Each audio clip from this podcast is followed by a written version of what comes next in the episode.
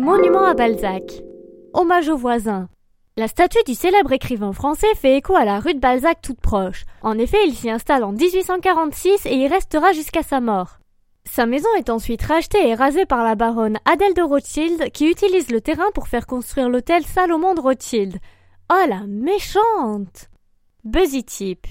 Tu remarques que Balzac est dépourvu des attributs habituels de l'écrivain fauteuil, plume, livre. Falguière, qui réalisa cette sculpture, insista davantage sur le regard dominant de l'artiste, drapé d'une robe de moine qu'il revêtait pour écrire.